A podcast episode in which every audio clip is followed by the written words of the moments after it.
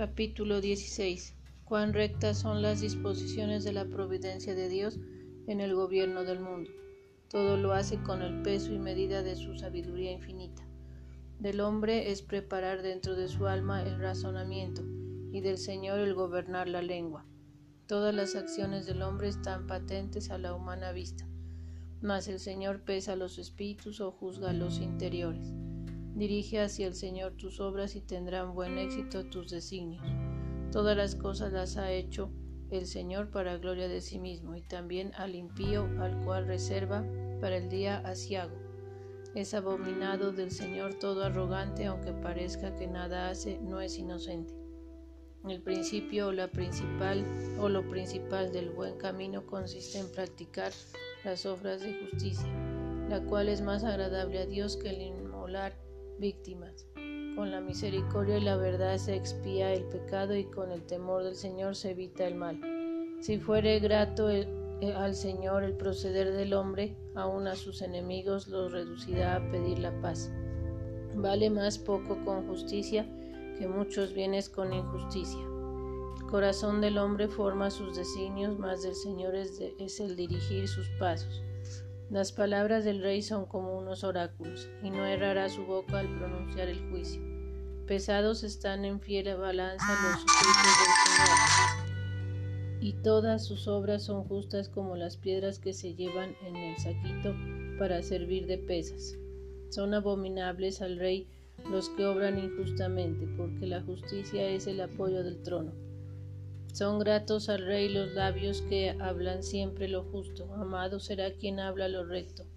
La indignación del rey anunció e, es de muerte, pero el varón sabio sabrá aplacarla.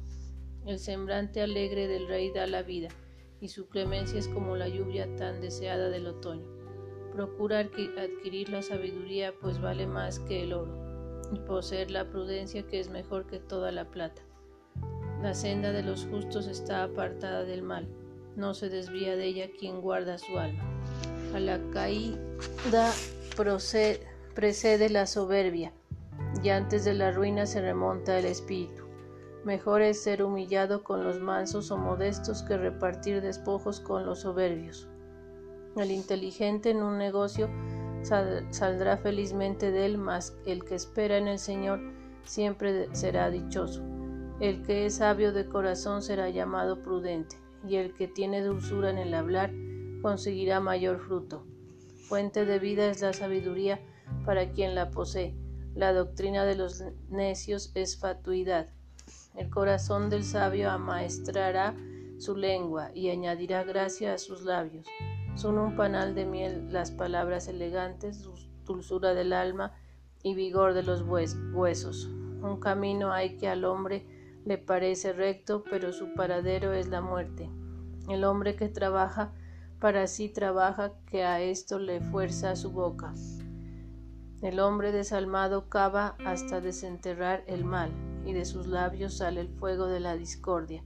Suscita pleitos el hombre perverso y el chismoso siembra la discordia entre los príncipes. El hombre inicuo halaga a su amigo y le guía por malos caminos. El que con ojos atónitos está maquinando maldades, mordiéndose los labios de puro furor, ejecuta el mal. Corona de gloria y de dignidad es la vejez del que ha seguido los caminos de la justicia. Mejor es el varón sufrido que el valiente, y quien domina sus pasiones que un conquistador de ciudades.